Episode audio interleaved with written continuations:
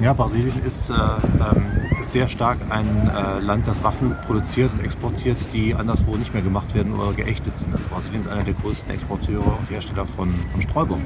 Dann ging sie in den Untergrundkampf und wurde zunehmend radikaler. Sie hat auch äh, ähm, Sie hat niemals zugegeben, dass sie Waffen benutzt habe gegen Leute, dass sie Leute getötet habe. Das ist eine offene Frage.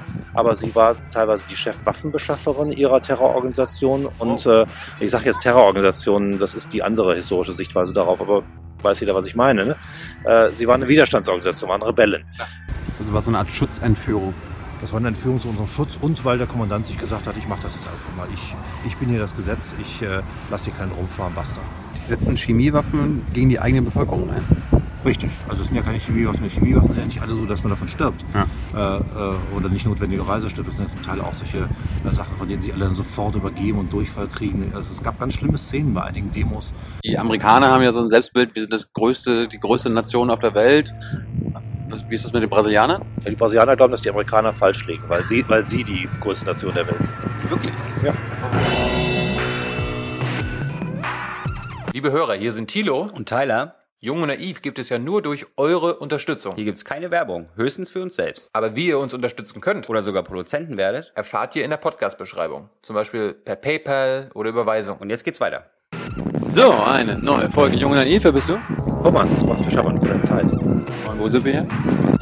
Vor Copacabana, das ist am äh, Rand äh, des Copacabana Strandes, wo eine Militärbefestigung schon bis heute noch aktiv ist. Du hast jetzt den Platz hier ausgesucht, warum sind wir hier? Wir wollten heute ein bisschen über Politik sprechen, Politik in Brasilien. Und äh, viele Leute sagen heute, dass was zurzeit geschieht, nämlich die Amtserhebung von Dilma Rousseff, der Präsidentin, nichts weiter ist ein Coup, ein Militärcoup. Und äh, mit äh, Coups hat das Land Erfahrung. Dann dachte ich, gehen wir hier hin. Ist es denn ein Coup gewesen? Weil Glenn Greenwald meinte gerade so, ah, kann man so sagen, muss man nicht. Ja, ich würde auch jetzt so mit dem Kopf schütteln, weil ähm, es ist einerseits eine verfassungswidrige oder zumindest verfassungsproblematische Art von Amtserhebung. Da werden lauter Regeln gebrochen, da werden lauter Sachen, die in der Verfassung, Geist der Verfassung so nicht vorgesehen sind. Natürlich steht hier aber kein Militär auf den Straßen. Also steht auf den Straßen, aber nicht, um die Präsidentin abzusetzen. Äh, kannst du mal ganz kurz erklären, wie das gekommen ist? Weil irgendwann, wann war die letzte Wahl? 2014 oder so weiter? Also, Die ist, äh, Dilma Rousseff ist wiedergewählt worden, ganz knapp war das damals, so richtig knapp, 50-50 ungefähr. Ist gerade so geschafft. Äh, sie hat sehr schlechte Werte bekommen im Vergleich zu früheren Werten, weil die Wirtschaftskrise ausgebrochen ist und die Rahmenführung ziemlich Kritik geübt hat. Und ähm, dann äh, war die Opposition damit von Beginn an nicht zufrieden. Die haben von Beginn an gesagt, wir fechten das an, wir glauben nicht, dass es eine gute Idee ist, dass diese Hier wirklich vier Jahre durchregiert, haben das betrieben und sind über tausende von Tricks, tausende von Anschuldigungen dazu gekommen, dass jetzt äh, ein Verfahren stattfindet.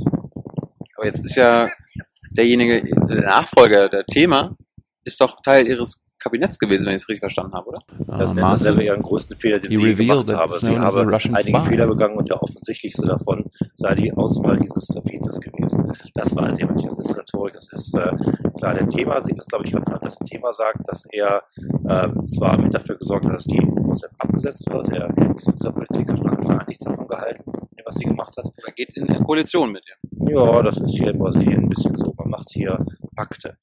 Äh, das Parlament ist völlig zersplittert. Ich habe die aktuelle Zahl von Parteien gar nicht im Kopf, aber das ist eine gigantische Zahl von Parteien. Um hier regieren zu können, muss man Koalitionen ohne Ende machen mit anderen Leuten und von links bis ganz rechts, auch bis hin zu sehr außerdemokratischen Kräften. Das gibt's alles. Im Bundestag haben wir vier verschiedene Parteien. Da sind zwei davon in der Koalition, die anderen sind die Opposition. Ganz, es ist in Brasilien ein bisschen anders. Ja, ich glaube, es sind 25, aber ich, ich auf die Zahl jetzt nicht festlegen, muss ich nachschauen. Weil, und, ja, ja, und zwar changiert das sehr stark. Deswegen weiß ich es jetzt noch nicht so ganz genau. Es gibt mal mehr, mal weniger. Es gibt für jede Partei, die sich in Brasilien gründet, äh, Geld vom Staat.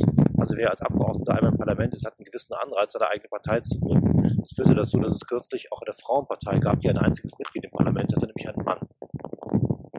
Wie, wie bitte was? Es gab eine Frauenpartei im Parlament, die ein einziges Mitglied hatte, im Parlament, das einen einzigen Abgeordneten hatte. Das war ein Mann. Gibt es denn hier keine, so, wir kennen ja eine 5%-Hürde. Ich meine, da, daraus, das war ja eine geschichtliche Lektion aus der Weimarer Republik, dass wir das eingeführt haben. Sowas gibt's hier nicht. gibt es hier nicht. Äh, einer der Konstruktionsfehler der Verfassung äh, aus der Sicht vieler Politikexperten. Da gibt es auch noch so ein paar andere. Das Argument ist immer, dass es hier eine so große Vielfalt gibt, dass dieses Land so gigantisch verschieden ist, von Norden nach Süden, von äh, dem Inland äh, zu den großen Städten, dass man verschiedene Repräsentanzen braucht, dass man gar nicht alles abbilden kann mit sehr wenigen Parteien. Äh, das heißt, es gibt es Volksparteien in Brasilien? Gibt es sowas oder sind das alles Regionalparteien? Ja, es gibt große Parteien, die auch äh, landesweit äh, funktionieren. Das dazu gehört die Arbeiterpartei, der die Dilma Rousseff, die jetzt gerade noch so amtierende Präsidentin angehört. Und das war auch die von Lula da Silva, der hat die groß gemacht, der war auch Mitgründer dieser äh, Partei gewesen. Das ist, eine, ist das dann so eine Art sozialdemokratische, also eine SPD? Kann man das vergleichen? Ja, ich glaube, das kann man ziemlich vergleichen. Ein bisschen linker, ein bisschen, ein bisschen stärker in ihren Aussagen, nennen sich selber sozialistisch. Aber sie sind auf keinen Fall die Art von Sozialismus, die zum Beispiel Hugo Chavez in Venezuela gemacht hat. Ich würde sagen, sie sind gemäßigt, machen durchaus, durchaus Pakte mit, mit der anderen Seite. Lula da Silva hat sich, als er endlich zum Präsident gewählt worden ist, nach äh, drei Anläufen gern noch als der Genosse der Bosse bezeichnet. Das kennen wir ja auch noch. Ja, auch mit Schröder-Zeit. Genau. Gibt es auch sowas in der CDU hier, also konservative große Parteien? Ja, das, man muss eine Sache ähm, verstehen und unterscheiden. Ähm, die Parteien sind hier nicht nur in links und rechts unterschieden, so wie wir uns das vorstellen würden. Es gibt auch noch ein anderes Prinzip. Es wird unterschieden zwischen Parteien, die für eine bestimmte Politik stehen, also zum Beispiel links oder rechts sind, sozialistisch sind oder sagen wir, zum Beispiel eher äh, wirtschaftsliberal oder eher wertekonservativ sind. Es gibt noch ein anderes, es gibt eine andere Alternative. Das sind Parteien, die gar nicht genau vorgeben, welche politische Richtung sie vertreten, sondern die sagen, wir stehen für Pragmatismus und für eine bestimmte Region und sind dort verwurzelt. Wir schauen, wir arbeiten von unten nach oben. Wir schauen nach, wer was bei uns in den einzelnen Länderbezirken oder Städten oder Gemeindebezirken möchte und das arbeitet sich von dort nach oben und kommuniziert sich so hin. Wir wollen Pragmatiker sein, keine ideologischen Politiker. Dafür steht die jetzige Partei äh, des äh, Michel Thema, der äh, Dilma Rousseff jetzt beerben möchte. Äh, wie ist das politische System? Also wir haben bei uns ja einen Kanzler, der des Regio der Regierungschef ist und einen Präsidenten, der quasi nur Repräsent also die repräsentativen Aufgaben übernimmt. Wie ist das hier? Also die, ist das die Präsidentin sowas wie der Kan- Kanzler? Das ist ein präsidentiales System, die Präsidentin wird dort direkt gewählt.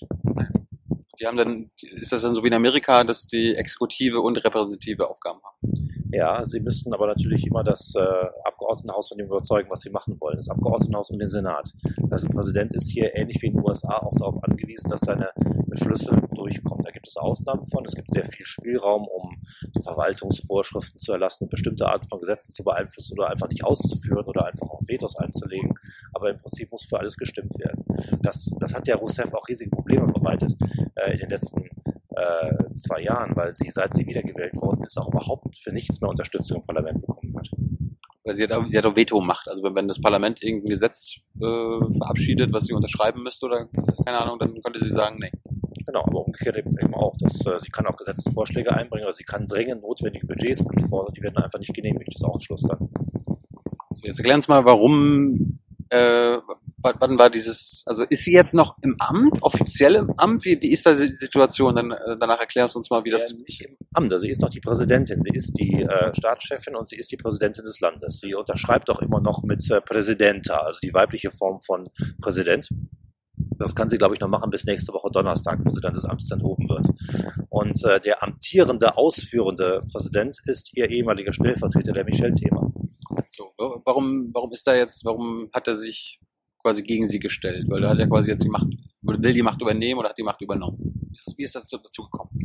verschiedene Dinge. Also damals gab es die, äh, die Opposition hat nie, nie anerkannt, äh, dass die Dilma Rousseff rechtmäßig an die Macht gekommen ist. Also sie dachten, der äh, Wahlkampf sei so stark manipuliert gewesen, es seien äh, Wählerstimmen gekauft worden, äh, Ist da was dran? äh, es sind auch Wählerstimmen gekauft worden, das wurden immer beide, beide Seiten gemacht. Äh, äh, de facto war das aus meiner Sicht eine demokratische Wahl, ähm, weil man auch über den Vorwurf eines verstehen muss. Die Rechten hier sagen ganz gerne, dass die Linke, also die Sozialisten, Sozialdemokraten Wählerstimmen kaufen, dass es unfair sei, dass sie Armenhilfe verteilen, dass sie Sozialprogramme auflegen, das sei nichts, also verkappter Kauf von Wählerstimmen.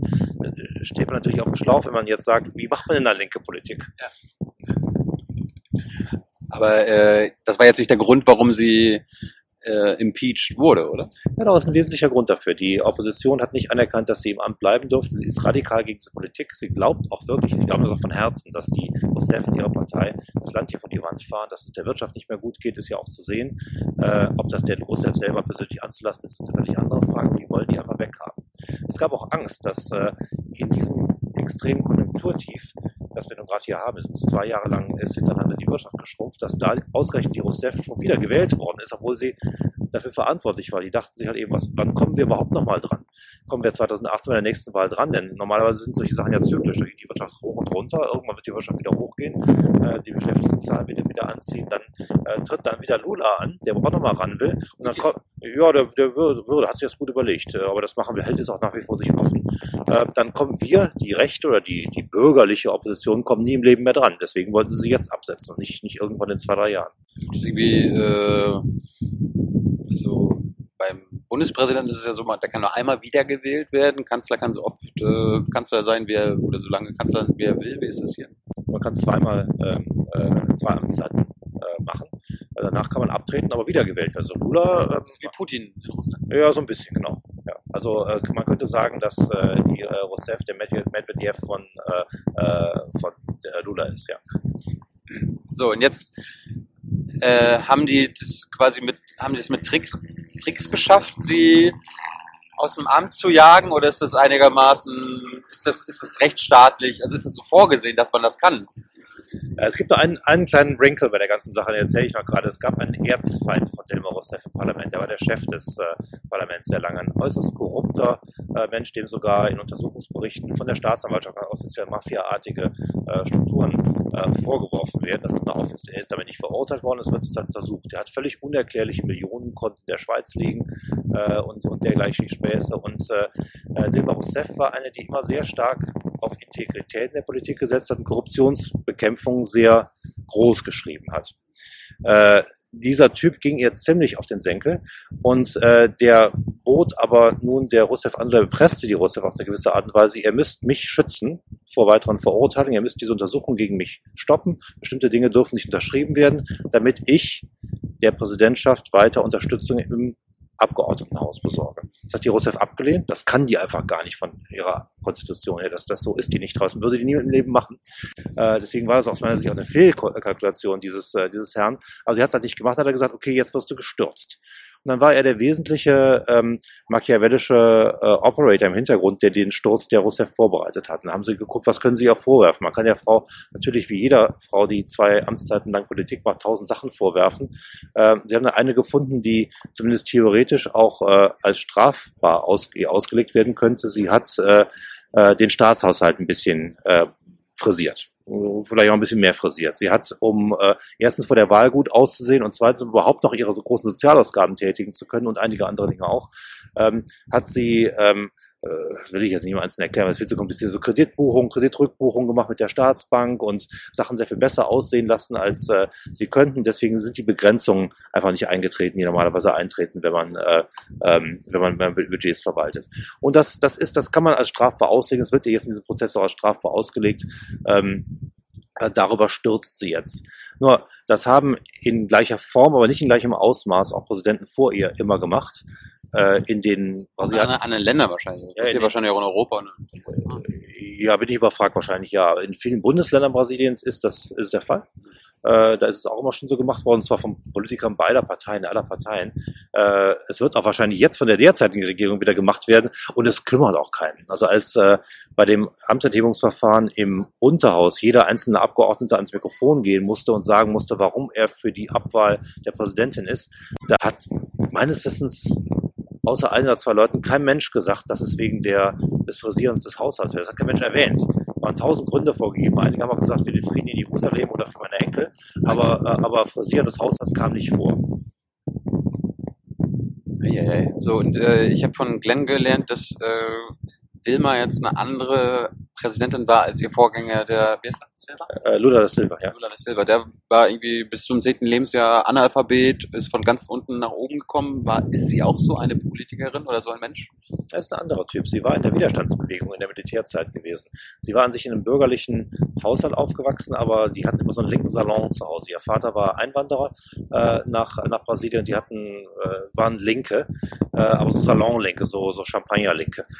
Und äh, da ist sie groß geworden, sie ist sehr gut äh, ausgebildet worden und als dann, äh, dann starb ihr Vater und es kam die Militärdiktatur, das passierte alles zusammen, äh, als sie äh, eine Heranwachsende war. Und dann ging sie in den Untergrundkampf und wurde zunehmend radikaler. Sie hat auch äh, ähm, Sie hat niemals zugegeben, dass sie Waffen benutzt habe gegen Leute, dass sie Leute getötet habe. Das ist eine offene Frage. Aber sie war teilweise die Chefwaffenbeschafferin ihrer Terrororganisation. Und äh, ich sage jetzt Terrororganisation, das ist die andere historische Sichtweise darauf. Aber weiß jeder, was ich meine. Ne? Äh, sie war eine Widerstandsorganisation, waren Rebellen. Äh, sie hat auch äh, Logistik äh, für Entführungen bereitgestellt und ist danach äh, gefasst worden und ist äh, sehr schlimm gefoltert worden hier in den Gefängnissen und war lange im Knast und ist äh, auch mit gesundheitlichen Schäden nur rausgekommen. Danach wurde sie äh, erst ein bisschen unpolitisch, danach wurde sie äh, auf der regionalen Ebene so eine Technokratin, hat sich um Energiepolitik sehr stark gekümmert, wollte mit den politischeren Teilen der Politik lange nichts mehr zu tun haben, wollte aber immer noch weiter Arbeit machen, also war Technokratin geworden und ist dann Lula aufgefallen. Er hat sie immer als sein junges Mädchen mit dem Laptop unterm Arm äh, bezeichnet und äh, hat sie sehr schnell dann herangezogen als die Frau, die ihm sozusagen die Sachpolitik machte, die er selber nicht so richtig ernst nahm oder schon ernst nahm, aber die er selber nicht machen konnte. Erinnert mich so ein bisschen an Kohls Mädchen, Angela Merkel. Ja, die sind natürlich ganz anders, weil äh, Merkel sich immer arrangiert hat äh, äh, mit dem System, auch aus guten Gründen. Sie ist ja sehr klug als Politikerin und die Rousseff sich mit überhaupt keinem arrangiert. Auch bis heute nicht. Echt jetzt? Warum? Es ist eine äußerst streitbare äh, Politikerin, die auch erstmal jeden anfährt, wenn man die irgendwas fragt. Ich habe das schon ein paar Mal erlebt. Äh, das meint sie nicht böse, aber man fragt sie irgendwas und es ist aber irgendwas in der Frage drin, was ihr nicht passt, wo ihr die Voraussetzungen der Frage nicht, nicht passen. Dann wird sie laut, dann fährt, fährt sie einem über den Mund, dann äh, kanzelt sie an Abwehr einen kleinen Schuljungen. Also ich finde die Frau großartig manchmal. Äh, Hast du, hast du schon mal interviewt? Ja, ich habe sie ein paar Mal getroffen. Wie, wie ist das? Ja. Ach, das ist meistens so, dass sie erstmal reinkommen mit großem Pomp, äh, äh, die große Dame und dass man ihr dann Fragen stellt, dass sie erstmal antwortet wie Fidel Castro, also zwei Stunden am Stück redet. Da muss man durch. Es hilft auch nicht, sie zu unterbrechen. Also ich habe sie schon mal ein paar Mal zu unterbrechen, versucht, dann guckt sie nur indigniert und redet sofort weiter. Äh, man muss erstmal warten, bis es vorbei ist und dann geht's. Und wenn sie alles gesagt hat, was sie sich sowieso vorgenommen hatte, dann kann man mit ihr ganz vernünftig reden, da kann man ihr auch widersprechen, dann lässt sie sich darauf auch ein. Dann ist eine Sache zu beobachten, sie weiß ihre Zahlen auswendig, sie weiß ihre Fakten auswendig. Also der Frau zu kommen mit, äh, äh, mit irgendwelchen Fakten, die man nicht ganz genau sich vorher angelesen hat, ist fast unmöglich. Und jetzt, jetzt äh, droht ihr das aus oder sie, sie, sie ist kurz vorm Aus, kann sie noch irgendwas machen? Jetzt im Augenblick, ja, sie wird da was machen. Sie wird äh, äh, jetzt am Montag persönlich auftreten im Senat. Es wird eine große Show werden. Sie will sich nochmal diesen, äh, dieser verlogenen Bande, wie sie sie genannt hat, äh, stellen und dort nochmal sagen, dass sie verurteilt wird für eine Sache, die sie in der Form nicht äh, zu verantworten hat und die auch ein vorgeschobenes Theater ihrer Meinung nach ist. Und äh, äh, ich halte es für ausgeschlossen, dass sie damit nochmal Herzen im Senat bewegt. Äh, aber vielleicht im Volk schon. Es kann ein, äh, es wird sicherlich ein Akt sein, um ihre eigene Legende zu stärken. Sie will ja in den Geschichtsbüchern nicht ganz so blöd dastehen. Und vielleicht wird es auch den Boden bereiten für eine für einen Wiederaufstieg ihrer Partei, aber ohne sie danach. Das weiß ich nicht, was sie da genau kalkulieren. Lula da Silva ist nicht ganz einverstanden mit dem, was sie da treibt. Er hat sich in der letzten Zeit negativ über sie geäußert, ein paar Mal. Ähm, aber da hat halt jeder so seine Strategie. So, jetzt, äh, die sind ja, die repräsentiert ja die stärkste Partei und äh, sie haben die Wahlen gewonnen. Warum gehen die Menschen dann nicht auf die Straße, wenn, wenn das äh, alles so komisch abläuft? Also liegt es daran, dass sie halt schlechte Umfragewerte hat und die Leute sagen sich so, ah, die ist ja eh doof. Ja, es gehen schon Leute auf die Straße. Es, es gab viele Demonstrationen äh, zu ihren Gunsten. Äh, es gab auch jetzt während der, der Olympischen Spiele diese Bewegung, dass die Leute in den Rängen aufgestanden sind und vor das Thema gerufen haben. Das heißt, weg mit Thema, weg mit Michel Thema, dem amtierenden Präsidenten. Hab ich auch mitbekommen, ja. Äh, anfangs war das noch verboten worden von den äh, äh, ausführenden Behörden hier. Äh, dann haben sich Leute erst recht aufgeregt, da wurde ein Sport draus. Da haben sie irgendwie heimlich ihre Plakate ins, ins Stadion geschmuggelt oder auf ihre T-Shirts das draufgedruckt und ein Läufer der, der, des Olympischen Feuers hat sich sogar auf seinen Hintern draufgeschrieben, hat dann die Hose runtergezogen, damit ein vorer Thema drauf stand, wurde Sport. Ein bisschen weniger interessanter Sport, als es erlaubt war, da hatten sie keinen Spaß mehr dran. Aber es gibt diese Demonstrationen. Groß und etwas massenhafter anmutend sind die nur im Nordosten des Landes. Das ist der ärmere Teil des Landes, wo äh, Rousseff, weil sie einfach tendenziell Politik für die Ärmeren gemacht hat im Land, besser steht. Und äh, hier sieht man das in Rio de Janeiro nicht besonders gut, vor allem nicht hier in der schönen Südzone, wo doch die meisten Leute recht wohlhabend sind und äh, mit ihrer Geldbörse zur Wahl gehen. Aber die Politik spielt sich ja nicht in Sao Paulo oder in Rio ab, sondern in der Hauptstadt Brasilia, oder? Ja, die ausführende Politik, wobei natürlich viel, äh, viel Basis in Rio de Janeiro und in äh, Sao Paulo sitzt, äh, äh, sowohl was äh, die Menge der Bevölkerung betrifft, als auch was die politischen Organisationen betrifft, als auch was die Unternehmer und solche sonstigen Stakeholder der Gesellschaft betrifft. Man kann nicht ohne, man kann nicht von Brasilien aus Politik machen, ohne in São Paulo und Rio de Janeiro sehr stark auch Politik zu machen. Wie viele Einwohner hat Brasilien? Wie, wie, wie groß ist die Bevölkerung? 200 Millionen Leute ungefähr. Wie viele leben da in Brasilia? Also die Hauptstadt hat nicht so viele. Oh, ich weiß die Zahlen, aber es ist eine kleine, kleine Menge, es ist keine große Stadt. Ist ein bisschen wie, Wash wie Washington in Amerika. Also, Ja, genau, das ist eine Verwaltungshauptstadt. so, jetzt erzähl- erzählen Sie mal, was äh, der Thema kann oder nicht kann. Ist das ein, ist das ein guter? Jetzt nicht so. Ach nee, ich will gar nicht sagen, dass das der kein guter ist, ein sehr, sehr, sehr kundiger Politiker. Das ist ja immer so, das wird hier in Brasilien immer so oft missverstanden. Wenn man, wenn man zum Beispiel jetzt sagt, das Amtsenthebungsverfahren ist äh, äh, eine schlechte Sache äh, oder ist, äh, ähm, ist verfassungsmäßig zweifelhaft, dass man dann automatisch sagt, die Politik von der, von der, von der Russland war sehr gut oder äh, die Politik vom Thema ist sehr schlecht. Äh, der Thema versteht sich hier als ein Fixer. Äh, der weiß, und als Verfassungsrechtler hat er wahrscheinlich auch ein schlechtes Gewissen, dass er hier auf ganz zweifelhafte Art und Weise rankommt. Er hat auch schon gesagt, äh, Leute, ich will 2018, also bei der nächsten regulären Wahl, überhaupt nicht antreten. So eine kleine Fußnote machen, denn äh, äh, aus äh, Korruptionsgründen ist ihm auch gar nicht erlaubt, nochmal anzutreten. Er kann gar nicht. Er hat so viel äh, Dreck am Stecken, dass er, dass ihm gerichtlich, zumindest bis jetzt, man sich dagegen wehren, äh, untersagt worden ist, nochmal für Wähler, äh, nochmal sich vor den Wähler zu stellen, für Ämter zu kandidieren. Also er sagt, er ist jetzt ein Fixer, der macht das ein paar Jahre lang, hier müssen Sachen repariert werden, hier sind die äh, Staatsausgaben zu hoch, äh, äh, hier wird zu viel Sozialhilfe geleistet, hier müssen alle möglichen Sachen äh, korrigiert werden äh, und das macht er jetzt nach bestem Wissen und Gewissen, das glaube ich schon. Hört sich nach Austeritätspolitik an. Ja, viel. Ist viel Auster- Austeritätspolitik dabei. Allerdings auch symbolische Austeritätspolitik. Das ist so ein bisschen, äh, zum Teil machte die Politik so wie damals Reagan, zu sagen, wir müssen äh, also gegen die Armen schimpfen, aber ihnen doch mehr geben. Äh, den Haushalt doch ausweiten. Margaret, Margaret Thatcher war auch so. Margaret Thatcher hat auch äh, immer geredet, wir müssen eine ganz rechte äh, Sparsamkeitspolitik machen, aber eigentlich hat sie den Staatshaushalt ausgeweitet. Der Einzige, der das aber nicht verstanden hat, dass man das so macht, ist, glaube ich, bei uns der Schäuble, aber das ist ein anderes Thema. Ähm, ich wollte mal über die Medienlandschaft hier sprechen. Wie, wie würdest du die hier beschreiben? Also sie ist, ist divers, aber was das, ähm, was das die großen populären Medien betrifft, äh, sehr stark konzentriert. Äh, divers, man, es gibt ja eine unglaubliche Fülle von sozialen Medien, es gibt eine unglaubliche Fülle von kleinen Fachmagazinen und von Radiosendungen und von Fernsehsendungen, die äh, kunterbunt daherkommen, aber das allermeiste, was gesehen wird, sind Programme von ganz wenigen, von einer Handvoll großer Sender. Der allergrößte äh, Konzern ist der O Globo-Konzern, ist der größte Medienkonzern des Landes. Und der ist interessant, weil er sehr viele gute Leute beschäftigt, sehr viele gute Journalisten beschäftigt. Ich habe sehr guten Journalismus gesehen bei denen bereits, aber er lässt sich nicht unbedingt immer alles veröffentlichen. Er ist ein ausdrücklicher Politikmacher, dieser Globo-Konzern, und es ist sehr schwer, glaube ich, als eine Präsidentin Dilma Rousseff, die von diesem Verlag nicht gemocht wird, überhaupt ein Bein auf die Erde zu bekommen in Brasilien. Das ist so wie wenn, äh, ähm, wenn in Deutschland alle großen Zeitungen und ARD und ZDF alle von der Opposition kontrolliert wären, ähm, dann würde, glaube ich, äh, der Regierungschefin auch große Schwierigkeiten bekommen. Das heißt, äh, Globo, sind die jetzt Anhänger von Thema oder sind die auch kritisch gegenüber? Wir sind Anhänger von Thema. Sind gelegentlich kritisch. Es ist nicht so, dass man keine kritischen Artikel ab und zu finden würde äh, über Thema. Aber äh, großteils machen die, ein, ein, ich würde das als Propagandaschlacht sogar bezeichnen. Propaganda. Ja, die haben Propaganda gemacht gegen die Rousseff vorher.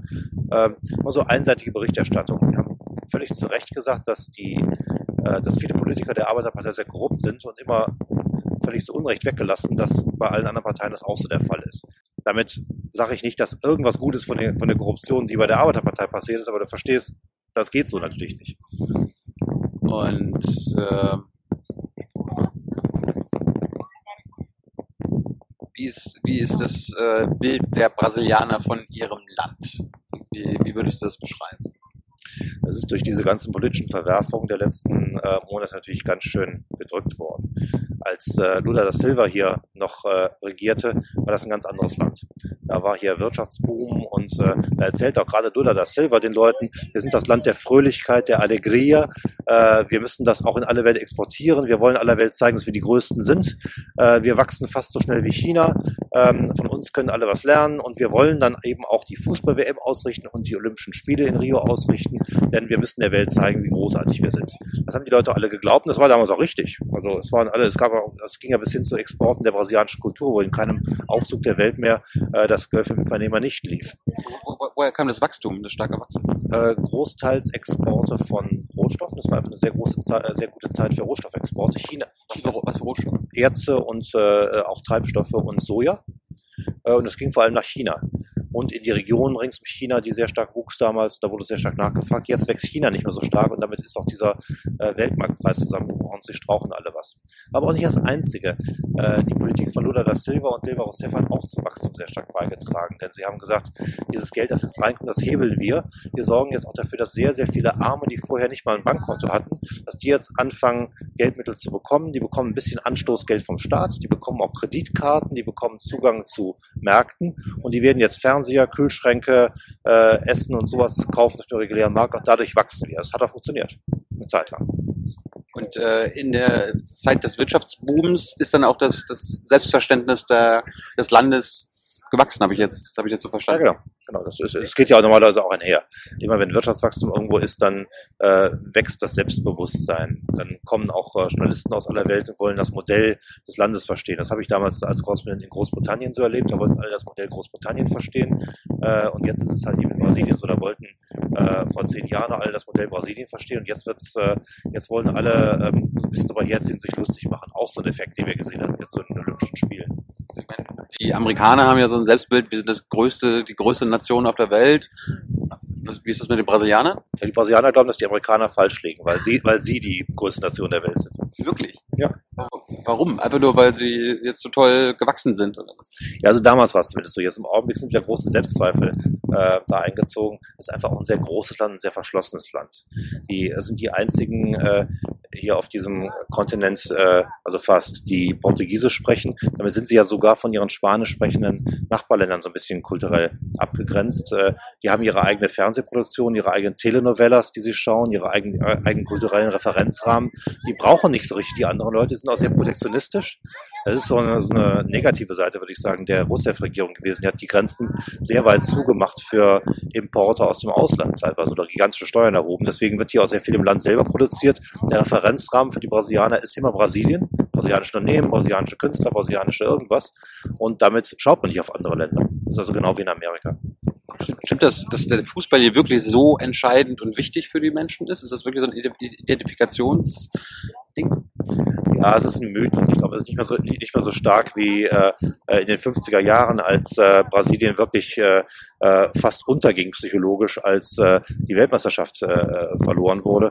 Äh, ganz so ist es nicht mehr. Die haben das 7 zu 1 auch großteils mit Humor weggesteckt, aber nur großteils. Das ist also äh, doch ein Stachel, der tief sitzt. Ja, ich, ich, ich, wenn, wenn du Menschen triffst, ich, auch, ich war ja im Stadion bei dem Olympiafinale jetzt Deutschland gegen Brasilien und dann, wenn die mitbekommen haben, ich bin aus Deutschland, ah ja, 7-1, 7-1, 7-1. Ja, das kommt da, das hängt damit mit dem zusammen, worüber wir gerade gesprochen haben. Wenn gerade man gerade so sich als der der große Mann der Welt verstanden hat und jetzt seit Jahren immer wieder gesagt bekommt von der Welt, also euer, eure Wirtschaft funktioniert nicht mehr, eure Politiker sind korrupt, ihr werdet das mit den Olympischen Spielen nicht hinbekommen, dieses funktioniert nicht, jenes funktioniert nicht, die äh, sogar die Häuser für die Athleten sind schmutzig am ersten Tag dann ist irgendwann so ein sehr empfindlicher Nationalstolz wie der brasilianische, der auch noch relativ neu ist, äh, gebrochen. Und dann reagiert man auf alles sehr empfindlich. Und so eine 7 zu 1 Niederlage im Nationalsport ist natürlich dann auch ein besonders starkes psychologisches Moment. Ich glaube, wenn die Brasiliens Wirtschaft äh, zu der Zeit gewachsen wäre und die Welt weiterhin bewundert auf Brasilien geschaut hätte, wäre es völlig egal gewesen. Ist Brasilien das äh, auch das mit Abstand stärkste Land in Südamerika? Ja, auf jeden Fall. Das ist die regionale Großmacht, wollen sie auch sein. Das, das sind sie auch unbestritten. Sie wollten mehr werden. Sie wollten auch Weltmacht sein, sogar auch diplomatische Weltmacht. Daraus ist erstmal nichts geworden. Es gibt ja die sogenannten BRICS-Staaten. Warum, wann ist das entstanden? Das ist ja jetzt auch noch nicht so alt. Ja, das war ja ursprünglich mal eine Idee von der Bank Goldman Sachs, äh, und zwar einem ähm, ihrer äh, Strategen in London, zu sagen, wir fassen diese vier sehr großen Schwellenländer, die gerade auf dem Sprung sind, zusammen und verkaufen daraus Aktien. So ist die Sache mit den BRICS entstanden. Die haben miteinander nicht viel zu tun. Also ich weiß nicht genau, was Russland mit Brasilien äh, zu tun haben soll. Nur interessanterweise ist dieser, dieser Meme äh, auch von den Ländern. Kurz Für die Zuschauer. Brasilien, Äh, Brasilien, Russland, Indien, China. China ist klar. China wächst äh, äh, ohne Ende und sogar jetzt in der Krise haben die das einigermaßen gut im Griff. Das ist ja eine sehr stark kontrollierte und relativ, was die Wirtschaftspolitik betrifft, weise äh, gemanagte große Wirtschaft. Die anderen Länder, also Indien wächst überhaupt nicht doll. Äh, Russland hat all die bekannten Probleme, ist äh, wirtschaftlich gesehen, wie die Geldanleger sagen würden, eine reine Rohstoffstory. Und Brasilien wissen wir jetzt. Brasilien geht mal, äh, geht mal hoch und mal runter und oszilliert und äh, äh, ist völlig unberechenbar. Die haben nicht viel miteinander zu tun. Interessanterweise haben die Staatschefs dieser Länder ähm, selber auch die Story der Finanzanleger aus London geglaubt und treffen sich regelmäßig und äh, halten Konferenzen ab und wollen gemeinsame Politik betreiben. Das finde ich sehr lustig, wie ein letztlich ein Fondsanleger aus äh, London hier Weltpolitik gemacht hat. Das Einzige, was ich irgendwie über die BRICS wirklich mitbekommen habe, was handfest ist, dass sie irgendwie so eine Art, äh, weil es, es gibt ja den IWF, dass wir irgendwie so eine Art, so, einen- so einen zweiten IWF äh, auf die Beine stellen wollten. Ist, aber, ist daraus was geworden?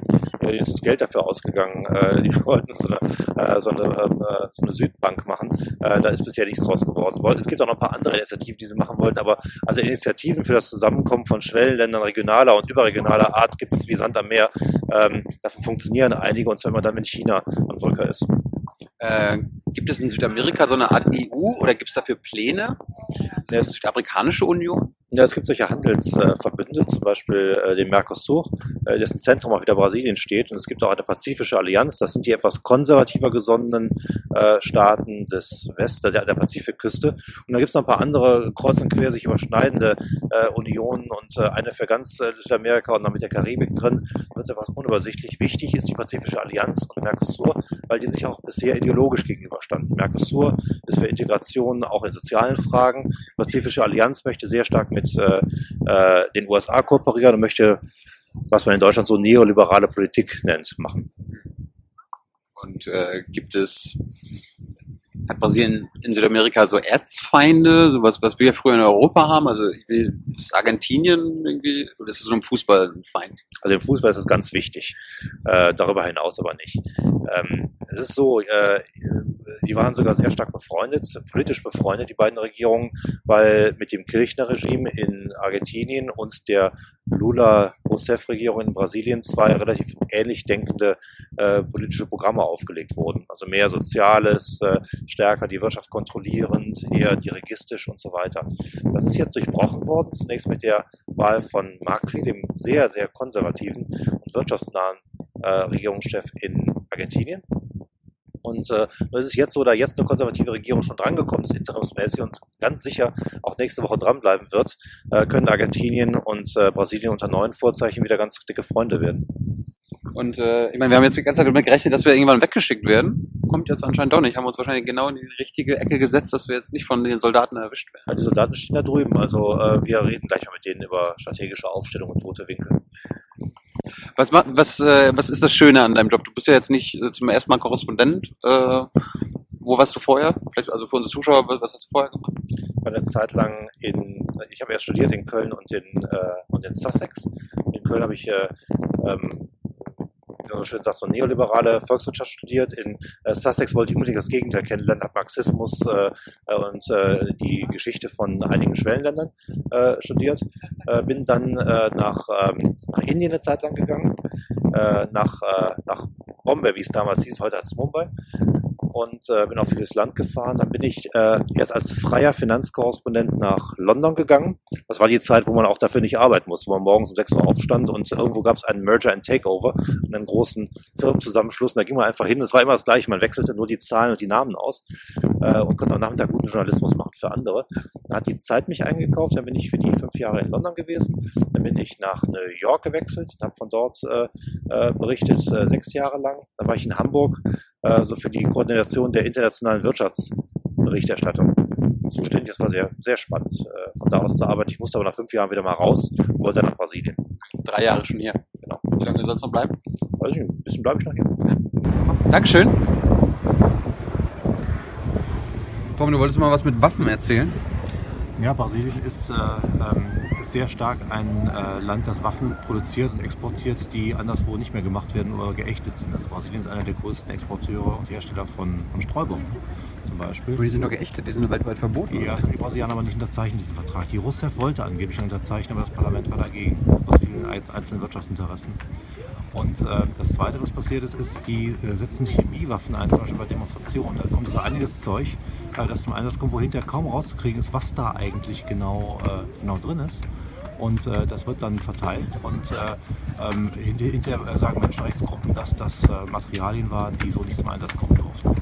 Äh, Das ist alles ein bisschen, ich, ich sage das, sag das deswegen jetzt so ganz vorsichtig umständlich, weil ich selber nicht recherchiert habe, äh, wie weit die Beweise reichen. Ich weiß nur, dass äh, Menschenrechtsgruppen und, und Amnesty und äh, Waffenaufsichtsgruppen und viele NGOs, auch gerade aus Brasilien, äh, das behaupten. Und äh, mit den Streubomben, das weiß ich, das stimmt. Die setzen Chemiewaffen gegen die eigene Bevölkerung ein. Richtig, also es sind ja keine Chemiewaffen. Die Chemiewaffen sind ja nicht alle so, dass man davon stirbt. Ja. Äh, äh, oder nicht notwendigerweise stirbt. Es sind ja zum Teil auch solche äh, Sachen, von denen sich alle dann sofort übergeben und Durchfall kriegen. Also es gab ganz schlimme Szenen bei einigen Demos äh, in São Paulo zum Beispiel, wo solches Zeug eingesetzt wurde, das völlig andere Effekte hat als normales Tränengas oder normale Sachen, die da eingesetzt werden. Den Leuten ging es furchtbar schlecht, hatten dann auch Spätfolgen, davon sind neurologische Spätfolgen.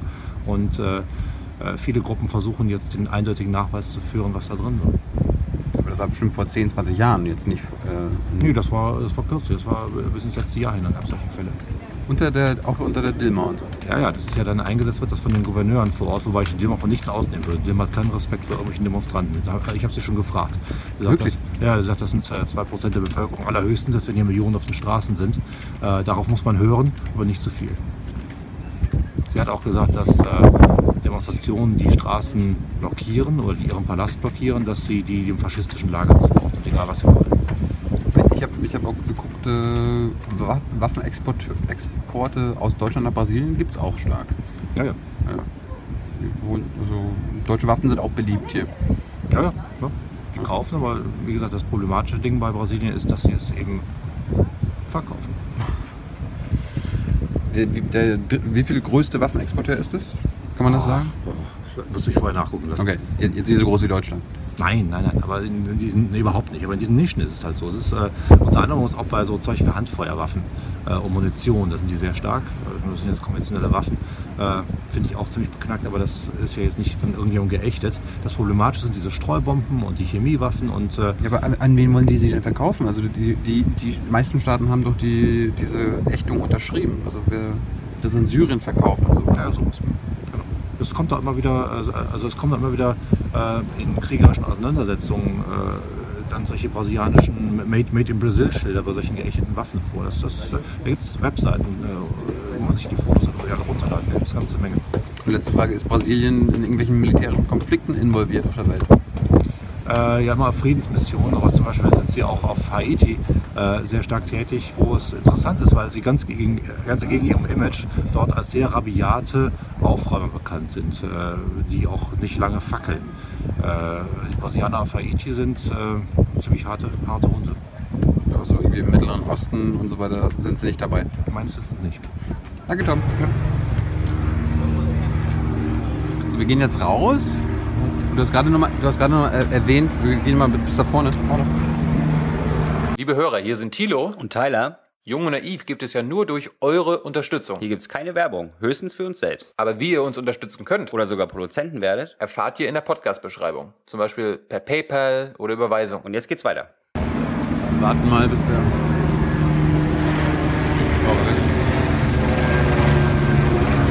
Hier ist unser Selbstbild der brasilianischen Streitkräfte. Die sehen sich durchaus ganz positiv hier auf der Olympiade.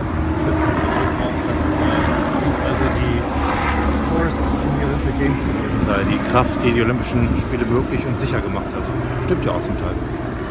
Du hast gerade noch mal ganz nebenbei erzählt, dass du schon mal entführt worden bist in Brasilien. Aber meine Abenteuergeschichten, ja. Ja.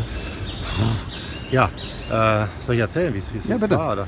Ähm, das ist eine ein bisschen eine längere Geschichte. Wir sind damals, ähm, es war so, wir hatten eine Geschichte gemacht über Indianerrechte und äh, waren in einen Bereich des Amazonaswaldes gefahren, wo ähm, äh, ein Indianervolk, das sehr bedroht ist, aber auch sehr, sehr widerstandskräftig ist gerade, angeblich drei Weiße erschossen hatte. Also es gab also drei Tote und äh, wir hatten dann im Blitzverfahren äh, unsere Reportage abgebrochen und gesagt, da fahren wir jetzt hin. Die ganze Nacht durchgefahren, 900 Kilometer nach Norden gefahren, da, dahin gefahren und dann angekommen.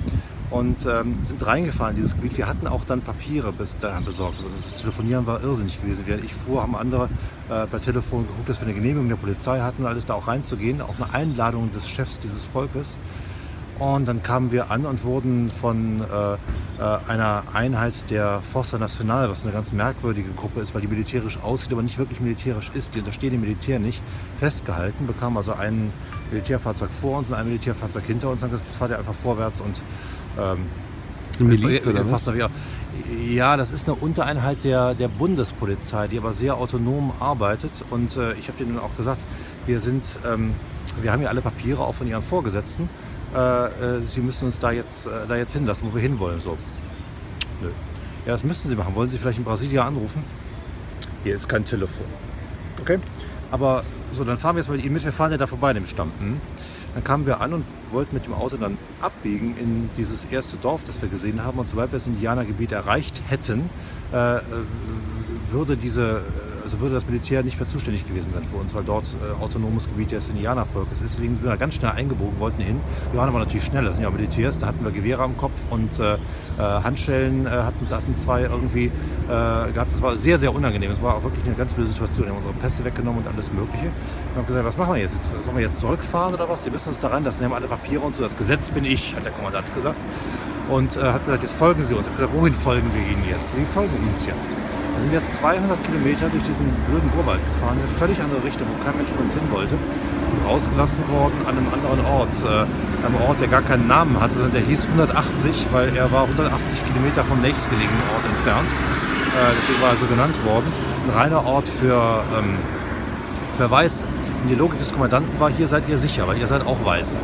Das stimmt ja nur so halb bei, einem äh, unserer Mitarbeiter da, aber immerhin, wir wurden in so einem äh, Liebesmotel für äh, Lastwagenfahrer untergebracht, sehr schön rosa gestrichen, mit gehäkelten Fußdeckchen äh, von der Frau des Inhabers irgendwie auf dem Fußboden und äh, wir ähm, äh, durften mit Vorsicht uns da bewegen. Das waren nämlich lauter Holzfäller dort, die da illegal arbeiten, äh, Besitzer von illegalen Sägewerken und dergleichen mehr. Es, es, ständig werden da Leute erschossen im Ort.